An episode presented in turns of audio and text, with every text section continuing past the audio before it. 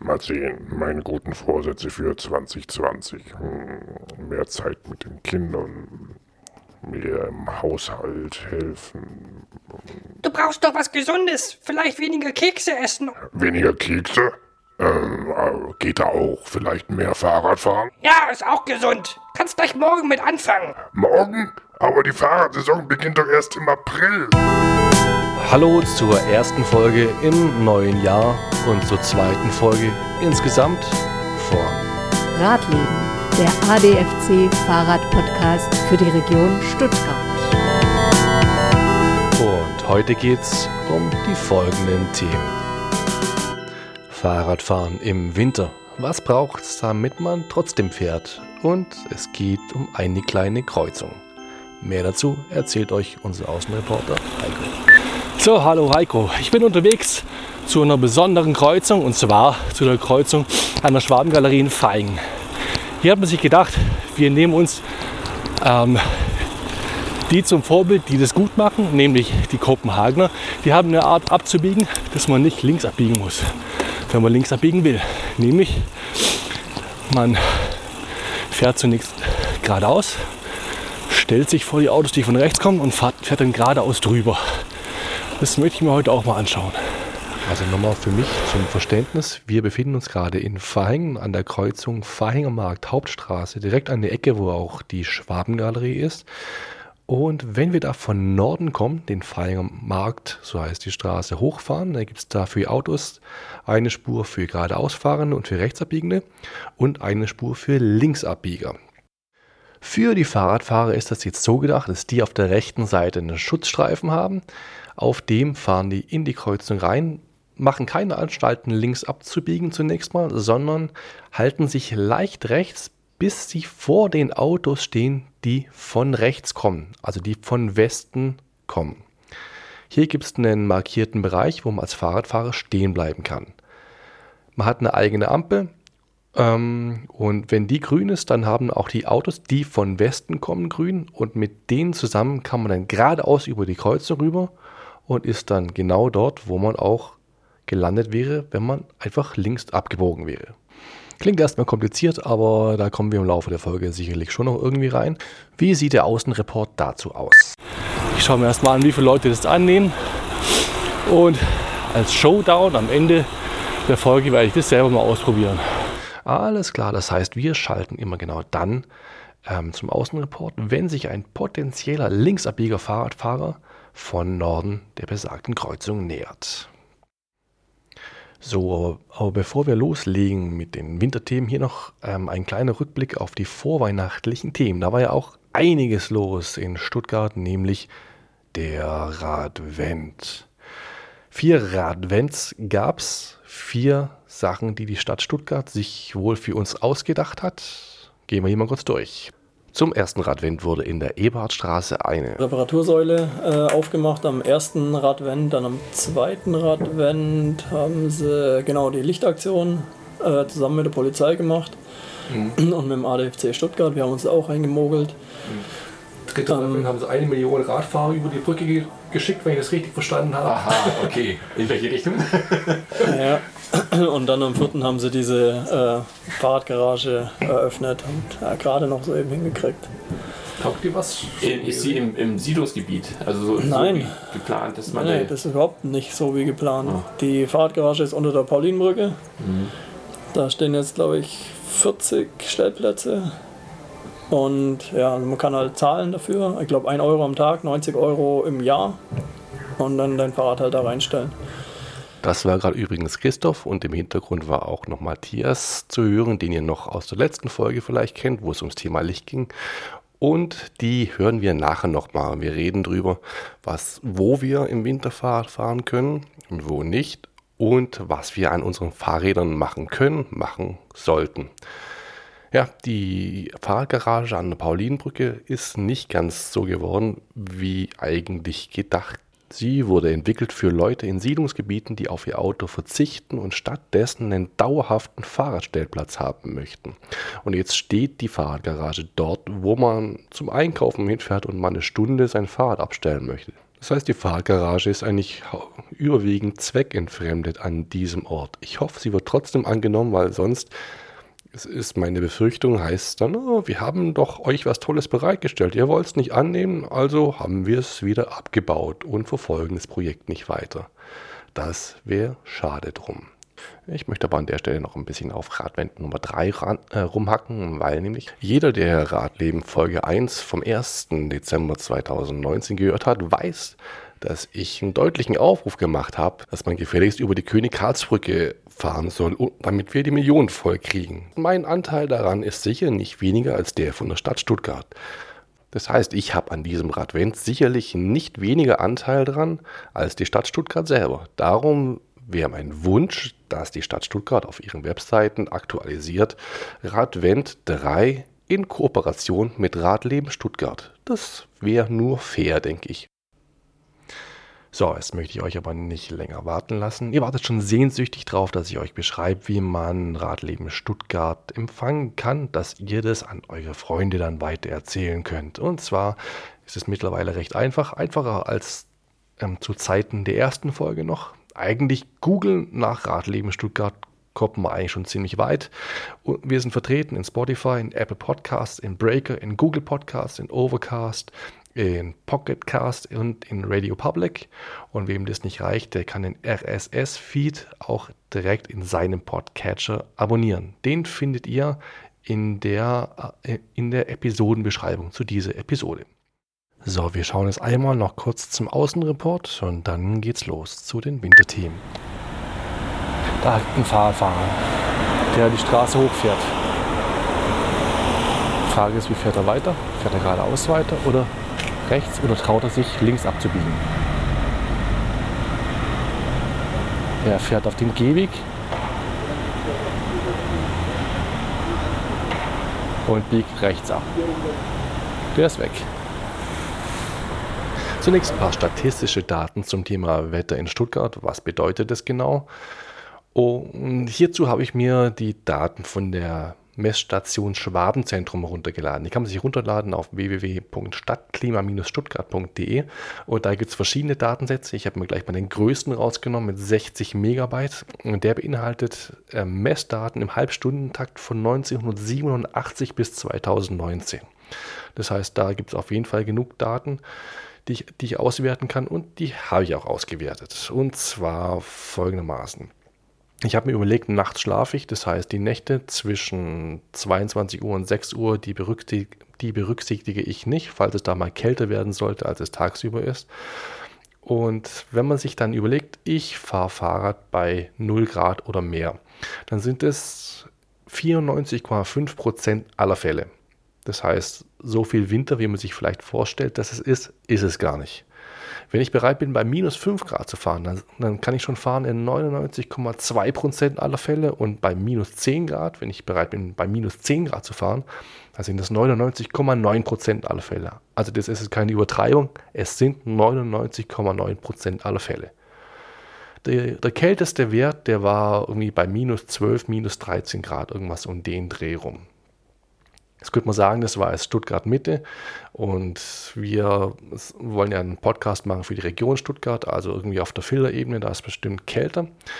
Und auch hier habe ich Daten gefunden von wetterkontor.de. Die sind nicht ganz so detailliert wie die ähm, aus, vom Schwabenzentrum. Darum gehe ich hier nicht so ausführlich drauf ein. Aber der kälteste Wert aus den letzten fünf Jahren, der war am 7. Januar 2017 mit minus 13,9 Grad. Also auch nicht so viel kälter. Eistage gab es äh, 13 im Jahr 2017 und es war das Jahr aus den fünf Jahren, aus denen ich auswählen konnte, mit den meisten Eistagen.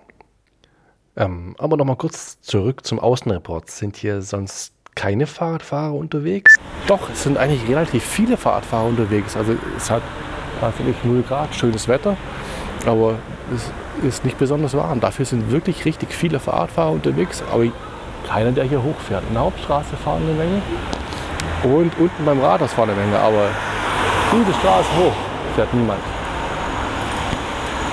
Jetzt fährt einer runter. Bis zu welchen Minusgraden fahren die Menschen noch Fahrrad? Könnte man sich jetzt als nächste Frage überlegen.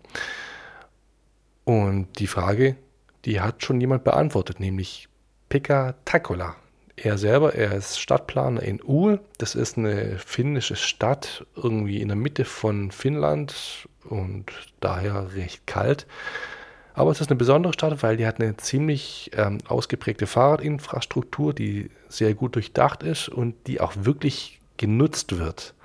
Und die haben auch eine Menge an Fahrradmessstationen und er hat einfach nur gesagt, ja, also wir haben auch den, den Zusammenhang zwischen Temperatur und Anzahl der Fahrradfahrten un, ähm, untersucht und wir sind zum Ergebnis gekommen, die Temperatur hat überhaupt keine Auswirkungen auf die Anzahl der Fahrradfahrten. Erst so ab minus 30 Grad werden es ein bisschen weniger. Minus 30 Grad, da hat der eine oder andere Diesel schon seine Probleme überhaupt zu starten.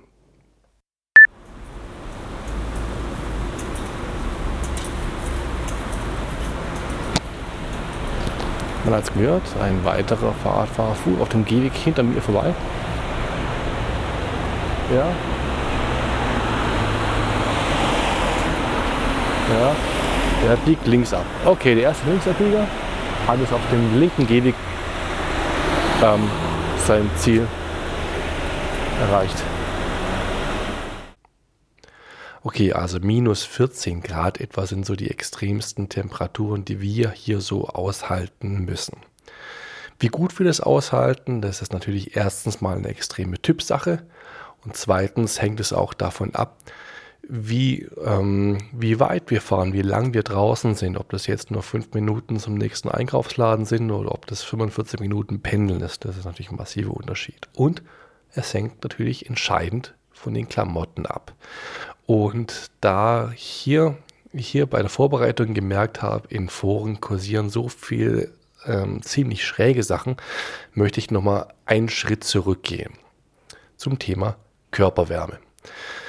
Der Körper produziert an verschiedenen Stellen Wärme. Wie funktioniert das? Das sind einfach biochemische Prozesse, die im, vor allem in den inneren Organen ablaufen, im Darm vor allem, in der Muskulatur, wenn sie aktiv ist, und im Gehirn. Beim einen mehr, beim anderen halt ein bisschen weniger.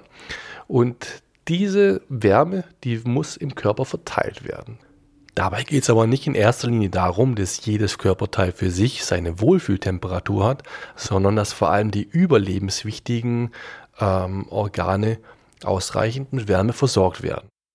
Kurz gesagt, wenn der Körper nicht genügend Wärme hat, um die Zehen zu wärmen und um die Nieren zu wärmen, dann wird er sich vermutlich für die Nieren entscheiden, weil ohne die kann er schwer überleben, ohne die Zehen schon. Darum frieren wir eher an den Zehen. Soweit erstmal nicht viel Neues. Wie kommt die Wärme aber jetzt in unsere kleinen Zehen und in unsere kleinen Finger und in die Nasenspitze? Dazu nutzt der Körper, ähnlich wie eine Zentralheizung, eine Flüssigkeit, die sowieso da ist, nämlich unser Blut. Das transportiert nämlich nicht nur Nährstoffe und Sauerstoff und die ganzen ähm, Abfallstoffe wieder aus dem Körper raus, sondern es transportiert tatsächlich auch die Wärme und verteilt die ganz gut. Und ähnlich wie eine Zentralheizung die Thermostate hat, um die einzelnen Räume ähm, zu regulieren, kann unser Körper die Blutgefäße verengen und erweitern und somit regulieren, wie viel Wärme jetzt in die Füße, in die Hände oder in die Ohrläppchen kommt. Und das macht dann natürlich so, dass das eigene Überleben an oberster Stelle steht. Sprich, dass die inneren Organe und dass der Kopf warm ist. Wenn wir jetzt also kalte Füße haben, dann kann das erstens die Ursache haben, dass wir an unseren Füßen zu viel Wärme verlieren. Dem kann man begegnen, begegnen wenn wir mehr Socken anziehen oder effektivere Socken, wie auch immer. Es kann aber auch die Ursache haben, dass wir ähm, die wichtigen Organe nicht, nicht gut genug geschützt haben. Das wäre die zweite Möglichkeit. Die dritte Möglichkeit, und die gibt es auch noch, das ist die, dass das Blut auf dem Weg zu den Füßen selber kalt wird.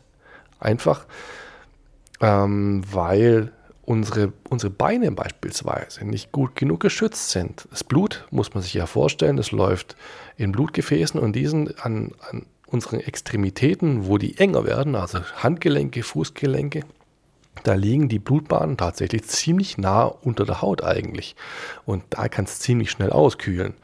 Und wenn unser Blut schon zu kühl in unseren Füßen ankommt, dann kann es natürlich auch nicht ordentlich wärmen.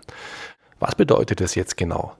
Erstens, wir müssen gucken, dass alles, was überlebenswichtig ist, wo wir selber erstmal das Gefühl haben, nicht zu frieren, also wie zum Beispiel Bauch und Kopf, dass das gut geschützt ist. Zweitens, äh, wir müssen gucken, dass die Blutbahnen, die die Körperteile versorgen, die gerne kalt werden, dass die auch gut geschützt sind. Das wird gerne übersehen und drittens natürlich die, die Stellen, an denen wir frieren. In der Reihenfolge würde ich vorgehen. Jetzt stellt sich die Frage, wie schützt man das gut? Wir müssen also am besten um unseren Körper drumherum eine Schicht machen aus irgendeinem Material, das die Wärme am effektivsten davon abhält, unseren Körper zu verlassen. Und stellt sich raus, das Material, das es am besten kann, von denen, die, die so praktikabel genutzt werden, ist Luft. Ja, klingt erstmal komisch und hm, führt zu dem Gedanken, warum sollen wir nicht nackt Fahrrad fahren? Na, das gibt schon verschiedene Gründe, dass wir nicht nackt Fahrrad fahren sollten. Neben dem Wiegeschritt wäre wär der Hauptgrund der, dass die Luft ja direkt wieder von unserer Haut sich ablöst, die, die wir aufgewärmt haben. Und die wird ersetzt durch neue kalte Luft.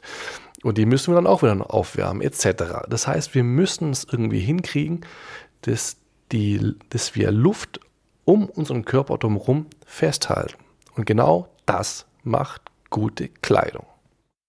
Der dicke Wollpullover zum Beispiel, der im Winter so schön warm gibt, der gibt deshalb warm, weil einfach ganz viele kleine Vertiefungen und Löcher drin sind, in denen die Luft einfach nicht entweichen kann. Das heißt, unser Körper wärmt die Luft aus, auf und die wird dann gleich zu einem Wärmepolster, das nicht entweichen kann. Jetzt denkt der eine oder andere bestimmt schon dran, so ein Strickpullover zum Fahrradfahren anziehen, ob das eine gute Idee ist. Und ganz klar, nein, das wissen wir alle. Und der Grund ist einfach der, dass wir nicht nur Wärme abgeben, sondern auch Schweiß und Ausdünstungen und alles Mögliche. Also im Prinzip, ich sag mal, Wasser. Und naja, Wasser kann die Luft in so die Luft in diesen Vertiefungen und Löchern einfach ersetzen und dann haben wir nicht mehr so eine Wärmeisolation, sondern Wasser kann die Wärme einfach viel schneller aus unserem Körper ableiten und dann wird es an den Stellen, die nass geworden sind, sofort kalt. Und das betrifft vor allem eine bestimmte Sorte von Wolle, nämlich die Baumwolle. Baumwolle hat in der Evolution, in der Entstehung von Baumwolle nie irgendwas wärmen müssen. Das heißt, die wurde nie darauf optimiert, irgendwas zu wärmen. Erst recht nicht, wenn es nass geworden ist. Im Gegensatz zu tierische Wolle. Tierische Wolle ähm, hat schon immer irgendwie Tiere wärmen müssen. Dazu ist sie ja da. Und das auch bei Regen und bei schlechten Witterungen.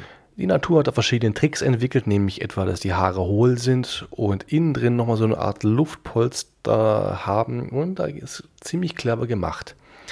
Kunstfasern versuchen diesen Effekt nachzuahmen. Also man versucht es industriell irgendwie auch zu kopieren, auch so hinzukriegen, dass es eben wärmt, auch wenn es nass ist.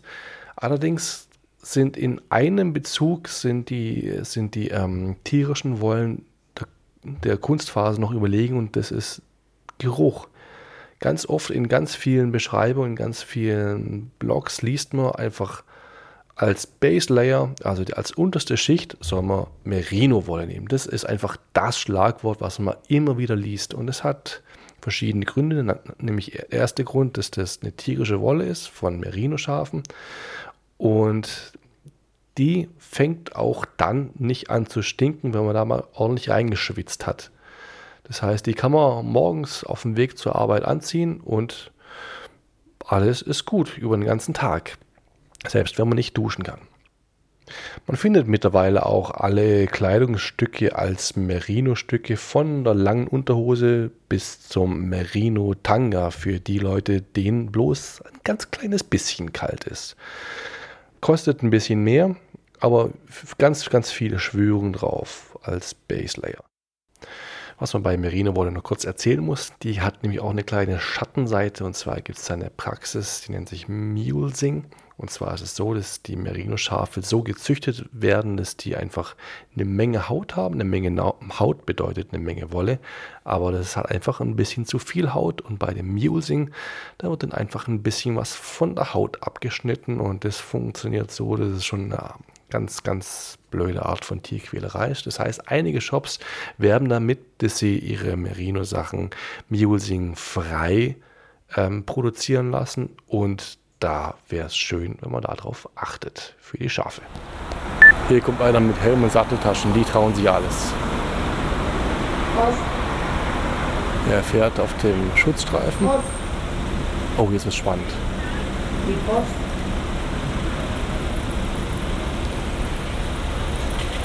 Die Kette quietscht etwas, aber es macht nichts. Das ist ein E-Bike. Jetzt, wo fährt er lang?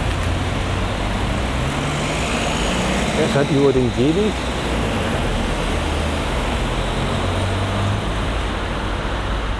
um in die Schwabengalerie zu gehen. Okay. Ich habe ja auch in der Episodenbeschreibung ein Video äh, auf YouTube verlinkt von einem Mr. Gagelfing, der auch im tiefsten Winter mit seinem Fahrrad von München über die Alpen fährt. Das heißt, der ist jemand, der sich mit dem Thema Kälte schon ordentlich auseinandergesetzt hat.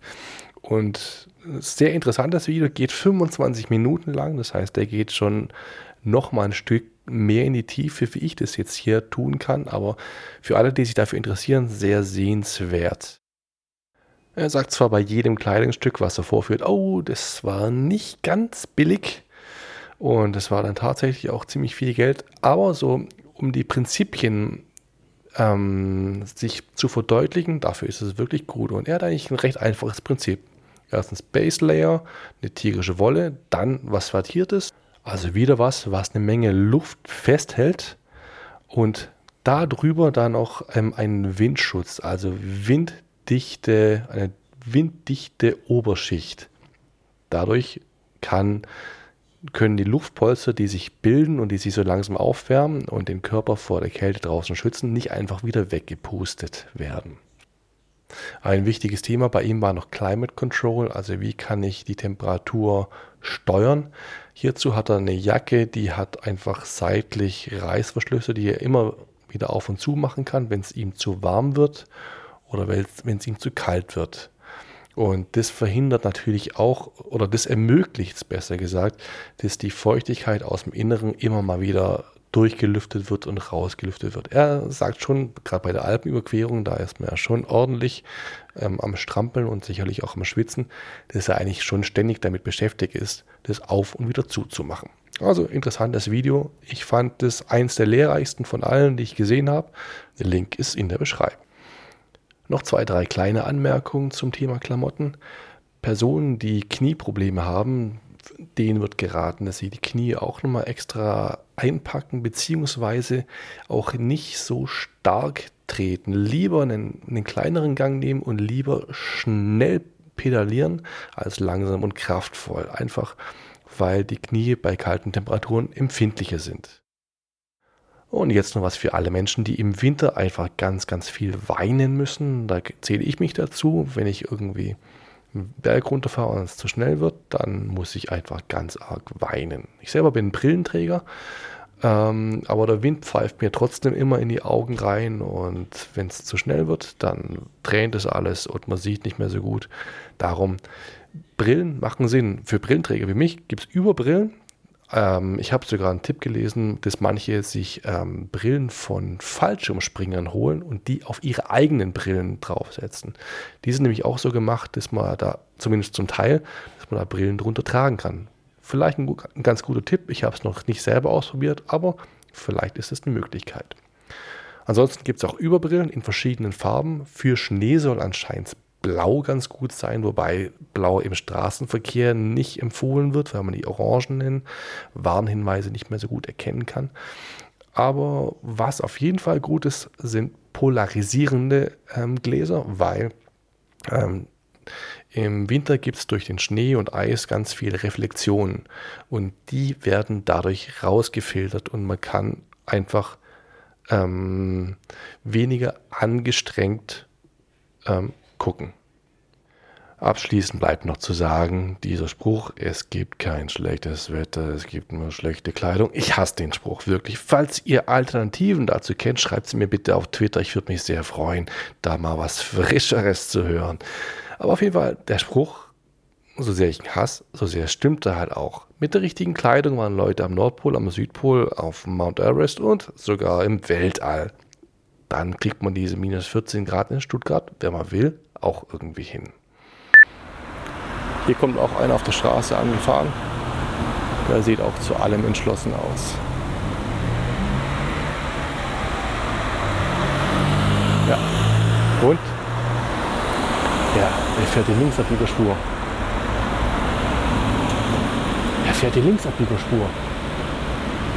Einer, der unentschlossen ist, fährt oh, ganz knapp gelb noch. Gerade so noch nur die Kreuzung, aber er fährt die Linksabbiegerspur. Einer, der sich traut und er nutzt nicht die Fahrradinfrastruktur. So, die Klamotten haben wir uns jetzt angeschaut. Jetzt gibt es aber im Winter natürlich auch noch andere Dinge, nämlich das Fahrrad selbst und auch wie ich mit dem Fahrrad fahre, wo ich fahren kann und wo ich aufpassen muss und was ich für Möglichkeiten habe. Hierzu habe ich mich in Feuerbach im Hobbyhimmel mit Matthias und Christoph ähm, getroffen und ich habe ihnen erstmal die Frage gestellt, wie sie oder was sie im Winter bei ihrer Fahrradpflege anders machen als im Sommer. Also im Winter ist halt das Kritische das Salz, was man überall dran hat. Ähm, halt gucken, dass man da nicht zu viel dran kriegt und wenn es dran ist, dass man halt irgendwie guckt, dass es wegkommt. Entweder mit dem Gartenschlauch einfach mal schnell abspritzen oder wenn man äh, größere äh, Matschschlachten hinter sich hat und auch noch Salz mit dabei hat, vielleicht zu so einer ganz normalen Autoreinigungsanlage hingeht, dann irgendwie eine Münze reinschmeißt und dann mal das äh, Fahrrad äh, mal abspritzt. Ähm, ansonsten, ja gut, also bei der, bei der Autoreinigung natürlich darauf achten oder bei jedem Hochdruckreiniger äh, nicht irgendwie Vollgas überall an, jedes, an jede Stelle dran, irgendwie überall wo Lager sind wo es gefettet, geölt sein könnte, ein bisschen gucken, dass man da jetzt nicht so direkt den vollen Druck reindrückt. Ähm, mit schön Abstand äh, den, ja, den ganzen Dreck wegspritzen, das reicht völlig aus, ohne dass man das ganze Fett aus den Lagern rausdrückt.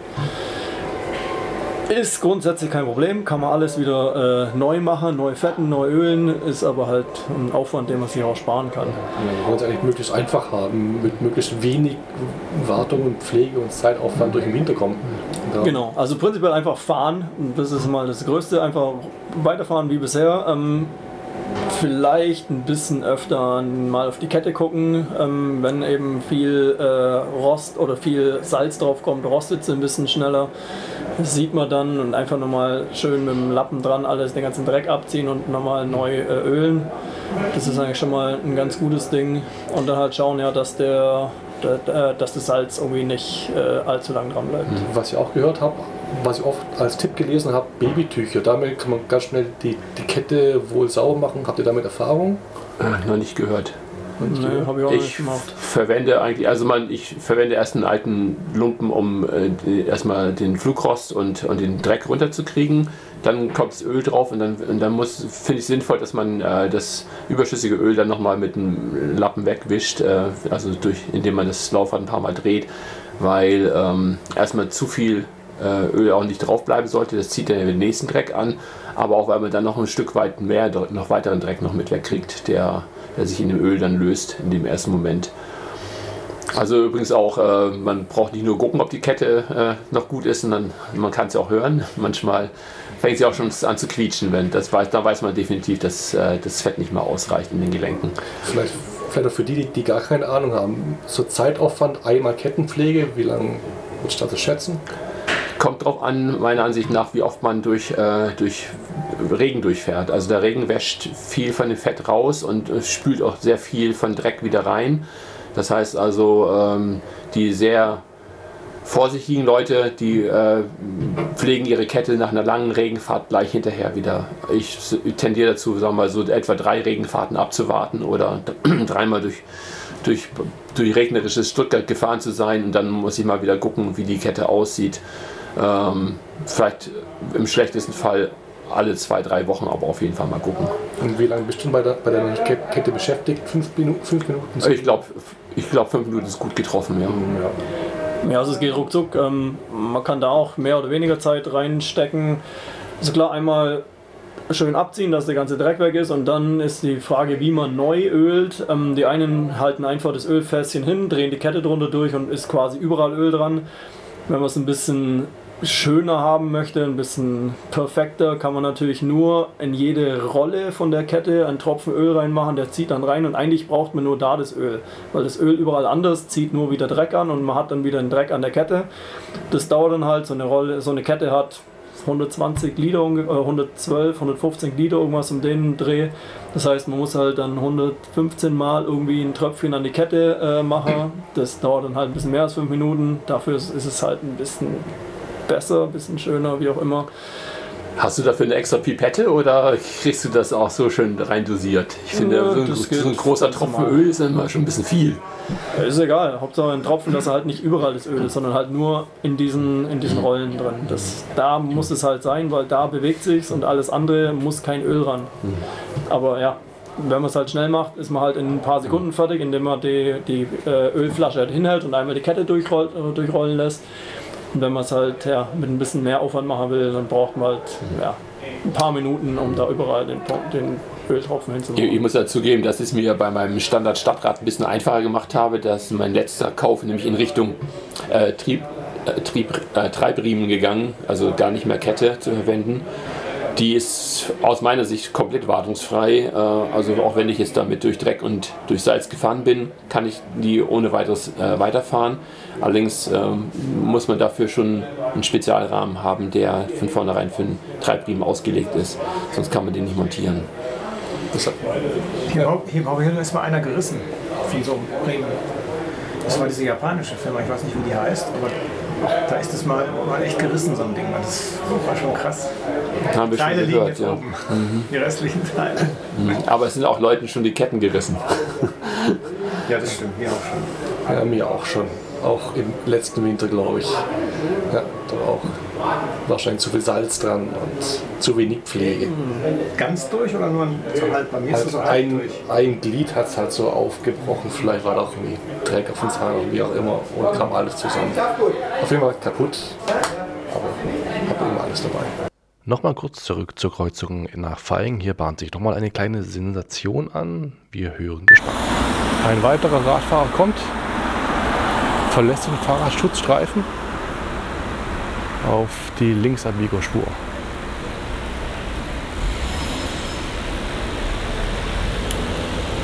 Der zweite Radfahrer, der sich traut, hier zu fahren und auch er gerade noch bei Gelb rübergefahren, auf der Linksabbiegerspur, nicht auf der Fahrradinfrastruktur.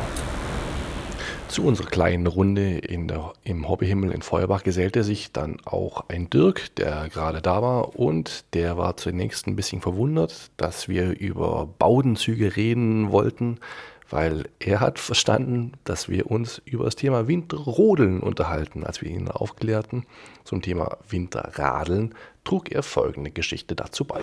Mir ist schon mal so ein Ding eingefroren. Baudenzug Ja, von Bremse, von Schaltung. von der Schaltung. Schaltung. Das, das war eine Rollauf-Schaltung. Und ich konnte nichts mehr machen, es war eingefroren, weil irgendwie ein bisschen Feuchtigkeit, Wasser halt reingekommen ist. Und da war es halt mal kalt, das ist ja nicht so oft. Und ähm, dann, hat, dann kam die Frage auf, ja, soll man es jetzt ölen oder nicht? So, die einen sagen, Gottes Willen nicht ölen, die anderen sagen, doch natürlich ölen. Also, das ist irgendwie unentschieden. Also so ein Ölfilm hilft natürlich schon gegen Vereisung. Ja? Das, der verdrängt das Wasser an der Stelle. Würde schon helfen, denke ich. Ja, also die heutigen Züge ähm, braucht man ja eigentlich nicht mehr ölen. Die sind ja schon irgendwie ein bisschen vor, vorgefettet. Da ist eigentlich schon alles dran.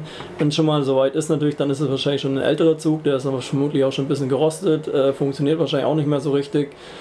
Einfach mal in der nächsten Wartung entweder beim Fahrradladen ansagen, dass man die Züge vielleicht auch mal wechseln könnte. Kostet es nicht die Welt. Oder halt in zum Beispiel Selbsthilfewerkstätten oder selber in der eigenen Garage das selber mal machen so Hüllen ja, und neuen Zug ranzumachen, ist mit ein bisschen technischem Verständnis eigentlich kein Problem. Und das bringt so viel, also wenn die Schaltung und die Bremse wieder richtig funktioniert, das sind immer so Sachen, man weiß nie, wie man es richtig einstellen kann, weil halt der Zug allein schon irgendwie nicht richtig funktioniert.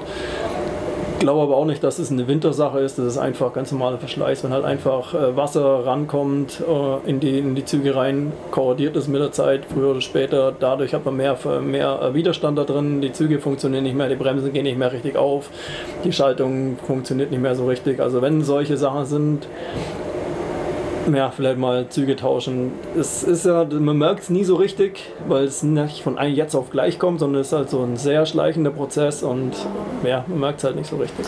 Ja, wir haben nochmal darüber gesprochen, was, was im Winter nochmal kritisch wäre. Also jetzt außer der Kette können natürlich auch ähm, an den Bremsen Korrosionsspuren auftreten. Ich glaube eher noch an, an den äh, Scheibenbremsen. Ja? Also die Scheibenbremsen können, sind wohl auch für Korrosion empfindlicher und da muss man dann auch nachsehen, dass man die gepflegt bekommt. Ja, würde ich auch sagen. Also die ganzen normalen Felgenbremsen, pf, mein Gott, da reibt ein bisschen Gummi an der Metallfelge dran, ob da jetzt das Salz dabei ist oder nicht, das macht jetzt keinen großen Unterschied.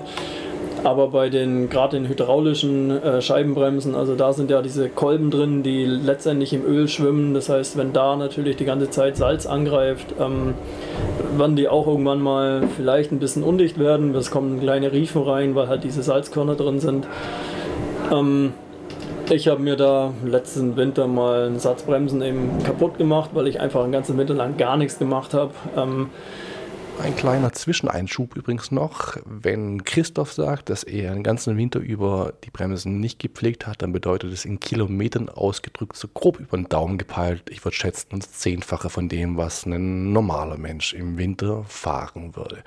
Das heißt, die Bremse hält schon was aus, was nicht heißen soll, dass man sie nicht pflegen soll. Also im Prinzip das Salz wegwaschen. Hm, Weiter geht's mit der Frage, was wir denn tun, wenn tatsächlich Eis und Schnee da ist. Also aktuell haben wir noch gar kein Problem damit, weil noch kein Schnee gefallen ist. Und das wird jetzt wahrscheinlich in den nächsten Jahren noch immer sich nur auf, auf, auf sagen wir mal, 5 bis 10 oder 15 Tage im Jahr beschränken, wo es richtig schlimm ist. Ja. Und dann haben wir nochmal die Zeit, wo, wo der Matsch dann quasi noch eine Weile rumliegt. Das ist auch sehr schlimm, immer so Februar, März. Wenn der dann auch lange nicht geräumt wird und dann mal über Nacht, nachts nochmal überfriert, dann kannst du an einigen Strecken gar nicht fahren, weil du die völlig unregelmäßige Oberfläche äh, ober, ü- überfroren hast und selbst mit dem Spike dann noch äh, einigermaßen unsicher fährst. Also müsste man in solchen Situationen dann immer auf die Straße ausweichen. Und äh, das muss man dann zwangsläufig auch machen. Hast du Spikes? Ich habe Spike, ich habe immer einen Satz Spikes zu Hause. Ich, montiere die immer möglichst spät, damit ich vom Reifen lange was habe. Aber wenn- im Januar sind die dann meistens schon mal drauf. Dann. Zumindest auf dem Fahrrad, was ich dann auch gerne äh, so bei Schnee und Matsch fahre.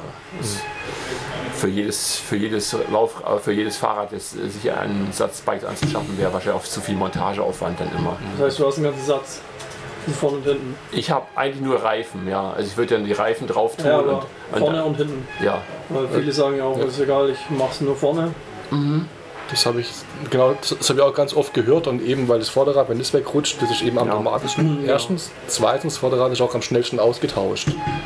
Also da noch Ja. eine Felge dazu, da kann man einfach mal zack, zack und wirklich nur im Extremfall. Okay. Also man hat hinten noch mal mehr Griff, weil du, du, hast, du setzt hinten deinen deinen Newtonmeter auf die Straße und wenn du, dann, wenn du dann immer leicht durchrutscht und man merkt manchmal auch gar nicht das bisschen Schlupf, was man hat ohne Spikes, das wirst du gar nicht mehr spüren, das wirst du aber sozusagen, das merkst du dann indirekt, dass du vielleicht nicht so gut vorankommst. Also von dem her ist einfach nochmal, äh, das ist so ähnlich wie wenn man Laufschuhe hat im Wald und, und rutscht immer mit den Schuhen immer ähm, auf dem Sand aus und versuchst da vorwärts zu kommen. Oder du hast dann vielleicht Schuhe, die eine su- super griffige Sohle haben und auch im, im, im, im Dreck noch gut greifen. Dann merkst du einfach, dass du da noch ein bisschen schneller vorankommst. Und auch vielleicht mit weniger Krafteinsatz.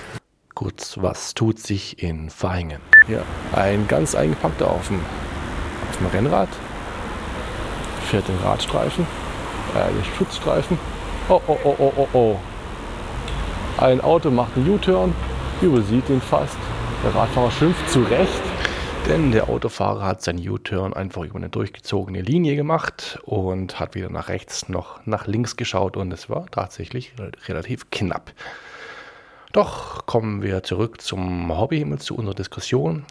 Äh, was können wir tun, wenn wir keine Spikes haben? Ich, wie fahre ich jetzt sozusagen bei, ähm, bei Eis und Schnee, wenn ich dann doch äh, keine Spikes habe, dann wäre doch ein Tipp, dass man den Reifendruck ein bisschen absenkt.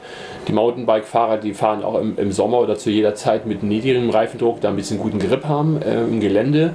Ich, so ähnlich würde ich es auch sehen, dass man äh, im sozusagen städtischen Gelände besser fährt, wenn da nochmal Eis, Eisflächen zwischendrin sind oder, oder, oder auch mal kleine Schneehäufchen dann kommt man mit einem etwas weicheren Reifendruck besser zurecht, weil man dann einfach nicht so leicht, ja, ich sag mal, das ist stabiler zu fahren damit.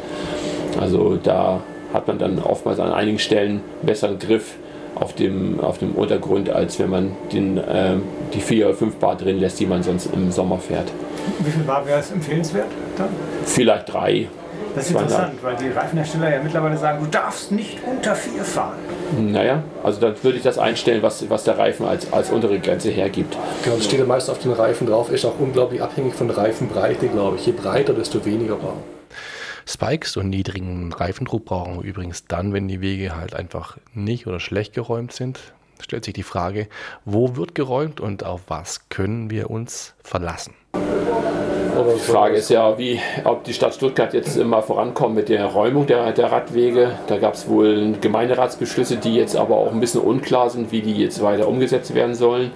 Also da gibt es Willensbekundungen, dass äh, Radwege stärker geräumt werden sollen, als es früher war. Also früher hat man, glaube ich, überhaupt nicht gar keine Priorität auf Radwege gesetzt. Aber ähm, mir ist jetzt momentan nicht klar, wie äh, die Stadtverwaltung konkret damit umgehen soll. Also können wir jetzt bei Hauptradrouten davon ausgehen, dass ein Räumdienst morgens fährt oder nur bei manchen Hauptradrouten oder, oder vielleicht sogar in, in einigen Wohngebieten zusätzlich. Äh, das müssen wir uns auf uns zukommen lassen, wenn äh, der, die Schnee- und Eiszeit jetzt wirklich anbricht. Mir ist, ich bin jetzt gespannt, wie das jetzt äh, sich auswirken wird. Im Zweifelsfall, ein Radweg ist, wenn er unzumutbar ist, nicht benutzungspflichtig auf keinen Fall. Das heißt, dann kann man auch auf der Straße fahren und die ist auch geräumt. Genau, also im Winter ganz klar, wenn der Radweg vereist ist, ist er nicht benutzungspflichtig. Also es gibt so Paragraphen, wo das alles drinsteht, wann ein Radweg benutzungspflichtig ist und wann nicht. Und in solchen Fällen, auch wenn Glasscherben drauf liegen und so weiter, muss man nicht auf den Radweg fahren, egal was für Schilder dran sind.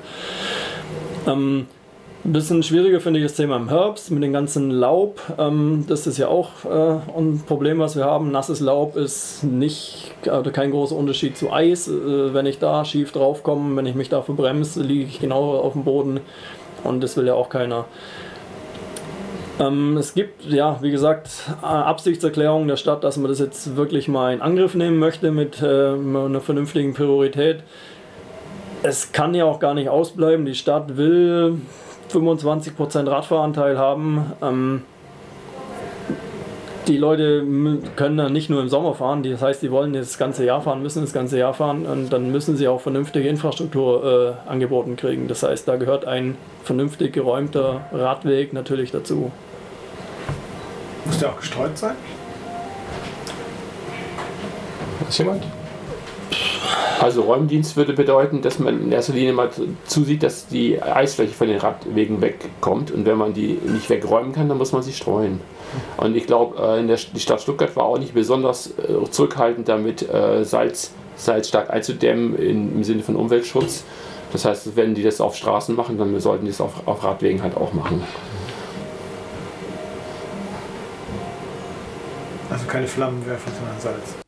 Im Nachgang zu diesem Interview haben wir übrigens noch ein PDF gefunden, das, das von der Stadt Stuttgart ist und das ziemlich genau beschreibt, welche, welche, welche Fahrradwege dann geräumt werden oder welche Winterdienst bekommen. Und zwar sind es die Hauptradrouten 1 ähm, von Feigen bis Fellbach, Hauptradroute 6 von Giebel bis äh, Feuerbach-Pragsattel, Hauptradroute 11 von Cannstatt bis Mühlhausen, 12 Mühlhausener Straße, und 12 Cannstatt bis Untertürkheim. Und es gibt auch noch weitere ähm, Radabschnitte. Das sind insgesamt ein paar Kilometer, die da geräumt werden. Kann sich jeder anschauen, welche das sind, welche für ihn äh, relevant sind. Ähm, das Dokument findet ihr auch in der Episodenbeschreibung. So, ich denke, so Zeit Zeit, bis ich die Kreuzung selber mal ausprobiere.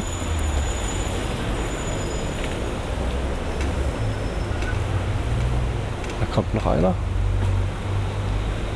Der fährt auch äußerst links, den fahre ich jetzt ah, auch, fährt auch auf der Linksabbiegerspur. Der Zwischenstand soweit sieht folgendermaßen aus. Es gab fünf Linksabbieger. Eine Aufnahme hat es mir ähm, versaut. Darum erwähne ich das jetzt hier. Ähm, zwei Linksabbieger sind über den Gehweg links abgebogen, drei über die Linksabbiegerspur der Autos. Die, die Radinfrastruktur, die, die extra zum Linksabbiegen geschaffen wurde, wurde eigentlich komplett ignoriert. So, jetzt fahre ich erstmal die Linksabbiegerspur.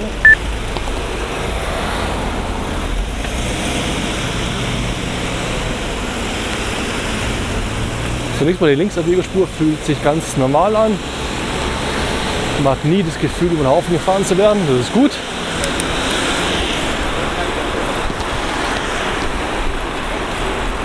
Und wie war's?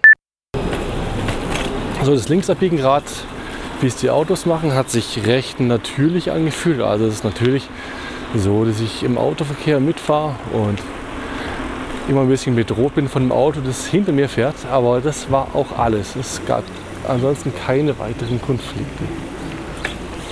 Dann auf geht's zum Kopenhagener Abbiegen. Bleibe auf dem Fahrradschutzstreifen. Es gibt keine, keinen Hinweis für mich als Fahrradfahrer, wie ich links abbiegen soll nach dieser Idee. Nicht von wegen Linksabbieger müssten jetzt rechts sich einordnen. Okay, das ist grün. Ich ordne mich ein.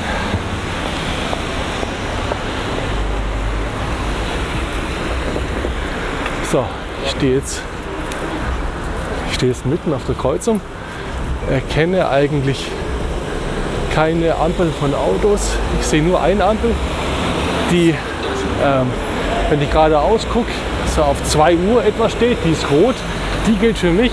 Ich muss aber nach links abbiegen, also in Richtung 9 Uhr. Das ist eine ekelhafte Situation, weil ich nicht richtig weiß, ob die Ampel tatsächlich die richtige ist. Die wird jetzt grün, ich, ich fahre los. Fühlt sich ekelhaft an.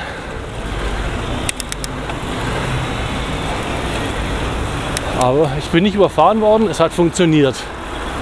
Nur, ich muss ganz ehrlich sagen, das herkömmliche Linksabbiegen, das hat mir wesentlich besser gefallen. Und das war schon nicht so schön.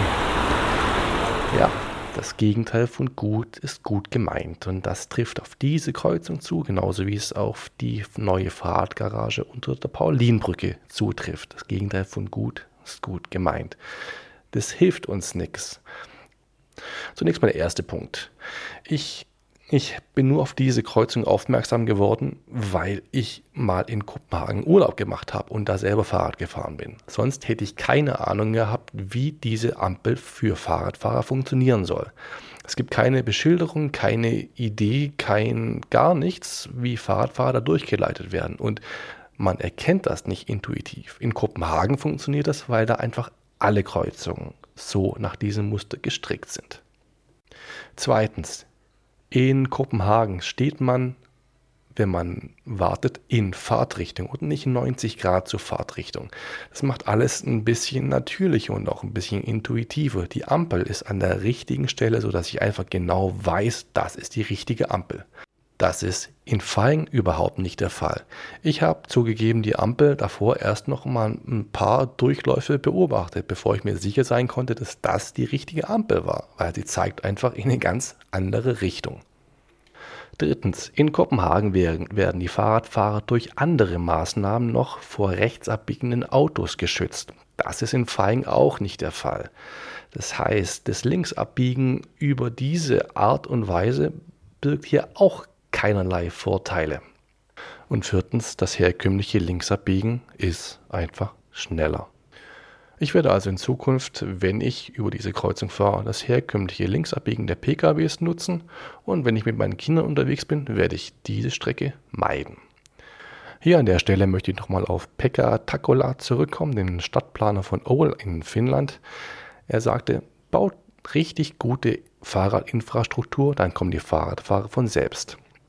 Den Satz möchte ich noch ergänzen mit, wenn ihr Infrastruktur gebaut habt und die Fahrradfahrer kommen nicht, dann war sie nicht gut. Und das ist hier der Fall.